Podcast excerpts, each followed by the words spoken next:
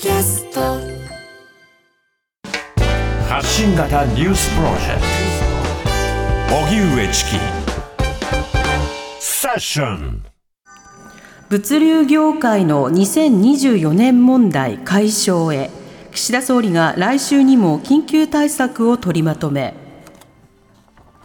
岸田総理は今日トラック運転手の残業規制強化に伴う人手不足や輸送量の減少が懸念される2024年問題をめぐり関係閣僚会議を来週開催し物流革新緊急パッケージを取りまとめる方針を示しました。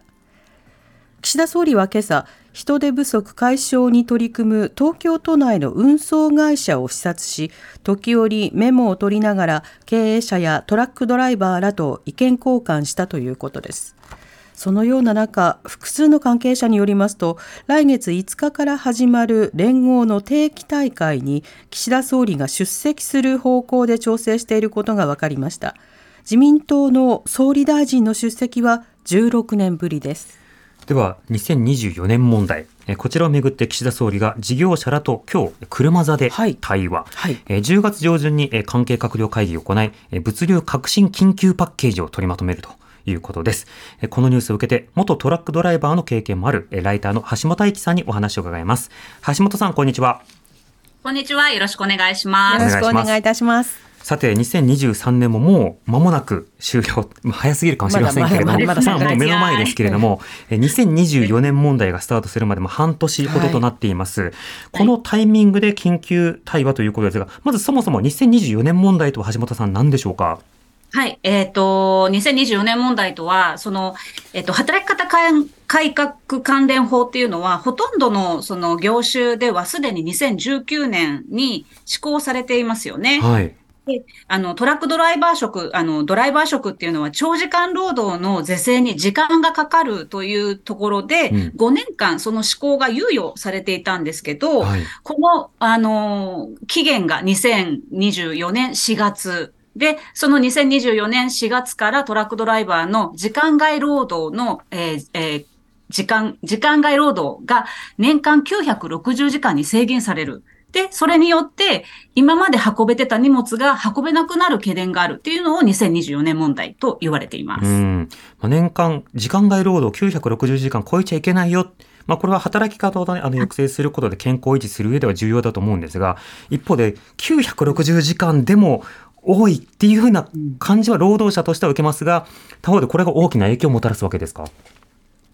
そうですね。まあ、あの、ドライバーさんの中には、やっぱりこう、長時間労働よりも、やっぱり、賃金を何とかしてほしいっていう声が多いんですね。もともと、あの、もっと働きたい、あの、稼ぎたいっていう方がこの業界に入ってきているので、その、一辺倒、通り一辺倒にその、あの、に、えー、長時間労働だけを是正するっていうのではなく、やっぱり一緒に長時間労働をの是正プラス、えー、賃金の、えー、その見直し、保証っていうのをしていく必要があると思います。うんそうした中で今日、えー、事業者らと大田区で車座での対話を行ったということですが、橋本さん、はい、その様子をご覧になってどういうふうにお感じになりますか？そうですね。まあ、あのー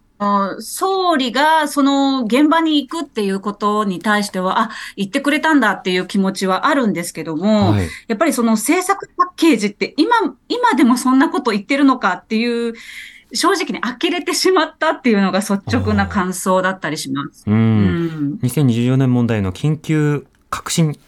パッケージ、はい、物流革新緊急パッケージ、今から緊急でパッケージ作るのかということですが、まだその中身も分かっていないんですよね。これ、あの、そもそもどういった対策が最低限必要だとお感じになってますか？えっ、と、何よりもやっぱり、その、さっき、先ほども申し上げた通り、トラックドライバーの運賃、あの、賃金の引き上げをしていく必要がすごくあるんですね。で、その働き方改革関連法って、やっぱりなんで起きるのか、あの、ドライバーの労働環境を良くするために、あの、やることなんですよね。うん、なんですけど、その、今年6月にですね、あの、物流改革に向けた政策パッケージっていうのはすでに出されているんですよね。はい、で、そこで、その出されたパッケージの中を見てみると、ドライバーの負担がむしろ増えてしまうようなことがやっぱり多いんですよ。例えば、その、80キロ制限、あの、高速道路の、えー、制限速度80キロっていうのを引き上げるとか、うん、これって、あの、荷物のことしかやっぱり心配していない。トラックドライバーの労働環境はやっぱ二の次になってしまってないかっていうのはやっぱりこう、取材しててすごく感じます。うん、なるほど。またあのそもそもあの駐車して休む場所が少ないであるとか、うん、荷物を待たされる時間が多いなど、はい、あの橋本さんにはこれまで何度もドライバーの方々が置かれている状況をお話しいただきました、まあ、こういった部分についての細かな対策という点についてはまだまだという状況なんでしょうか？まだまだです。なので、先ほども申し上げた通り、その、ドライバーさんっていうのは長時間労働よりも、やっぱりその賃金とか、あと、その他の労働環境の改善っていうのを求めているんですね。うん、なので、その、一概に長時間労働だけをなんか悪者にあ扱いするのではなく、その本当に細かな、例えば、段ボールがちょっと傷つくだけでも返品扱いになってしまうとか、うん、現場で暑い中、アイドリングストップを強制させられる。で、ああの、はい、エアコンのない中で荷待ちを2時間も3時間もさせられるっていうそういう状況をまず直す必要があるんじゃないかなって、その長時間労働さえ、あの改善すれば、あのドライバーの労働環境が良くなると思ったら、本当に大間違いだぞっていうのはすごく感じます。うんあの現場のドライバーさんであるとか、業界関係の方からは、この来年に向けた動きや懸念、それから政策に対する反応というのはどうなんでしょうか？えっ、ー、と、遅いなっていうのはすごく言ってるんですね、皆さん。で、やっぱりこの政策パッケージが6月に出された時点で、今まで猶予が5年間あったのに、うん、これまで何をしていたんだっていう声はすごく多いんですね。そそで、あの、やっぱりな、はい。中身がやっぱりその現場と伴っていないところからすると、やっぱりもういいから何もしないでくれと。何もしないことが一番の策だから、もうこれ以上何もしないでくれっていう声はかなり多いです。ああ、無策の方が、むしろ、こう、じゃ、なんだろう、こう、邪魔になるよりは、まだマシだよっていうぐらいのものしか出てきてないということですか？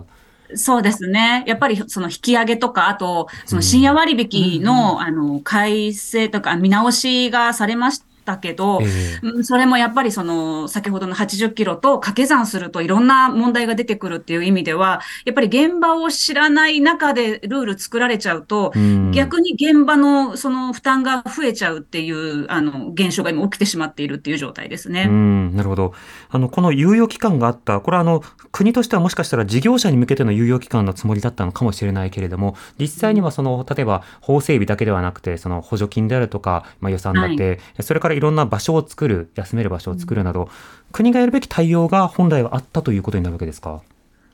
おっしゃる通りです。あの、やっぱりドライバーさん、あと、まあ、運び手というのは、その荷主とのパワーバランスで、やっぱり弱い立場になってしまうので、うん、自分たちが変えようと思っても、なかなかやっぱり言い出せなかったり、これを言うと仕事がなくなるかもしれないっていう、その、あの、まあ、恐怖との、この駆け引きみたいなのがあるんですよね。そこに、やっぱり国が寄り添って、現場に寄り添って、その対策をしていくっていうことがすごく大事だと思います。はい。まあ、最近、あの、たまたま公正取引委員会案件になるような事案が続いたりしていますけれども、その荷主の、あの、強権的な姿勢であるとか、まあ、価格の一方的な押し付けであるとか、まあ、こうしたの是正というのも一歩一歩必要になってくるわけですか？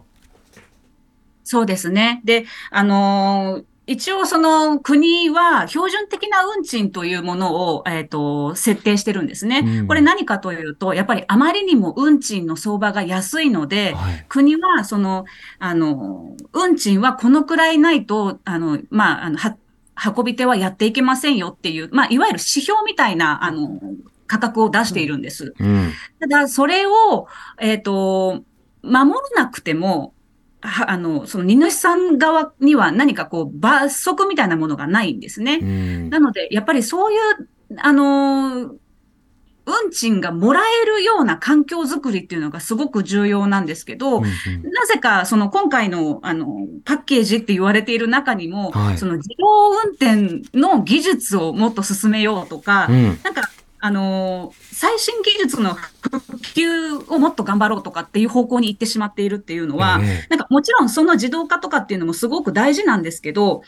ああの、その自動化とかが2024年問題の救世主になるっていうのは、やっぱりちょっとあの認識は間違っているなっていうのは感じます。うそうですね。まあ、これほぼ見せ玉というか、もともとある政策をこれ向けに作りました感があるようなあの格好になっているわけですけれども、今言ったような話を含めて、労働環境の問題などを取り組んでほしいなと思います。橋本さんのところに車座に行ってほしいなって、あそうですね、パッケージ作る前にって思いました。うん、そうですね。呼びかかるならぜひですけどね。橋本さんが司会するのがいいのかなと、橋本さん周りで、はい、はい、トラックドライバーの皆さんと、はい、はい、橋本さんありがとうございました。はい、ありがとうございました。ライターの橋本愛樹さんにお話を伺いました。荻上チキ。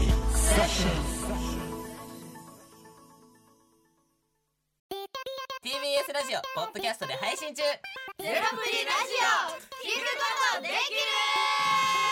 パーソナリティは LGBTQ ハーフプラスサイズなどめちゃくちゃ個性的な4人組クリエイターユニット午前0時のプリンセスですゼロプリラジオもう好きなもん食べな。好きなの何でも鍋に入れたら鍋なんだから。マクド鍋に入れちゃおう。そしたら全部鍋。おならが出ちゃったことを何て言いますか？プリグランスバズーカ。おしゃれではないよ。ゼロプリラジオ。笑ってるやん。こんな感じになります。笑い方海賊になります。おうち最後にこの CM 聞いてるみんなに一言。お前え？なんで言った？とにかく聞いてください。ゼロプリで検索。ゼロプリラジオ毎週土曜午前0時に配信。それではポッドキャストで会いましょう。せーの。ほなまた。ゼロプリレディオ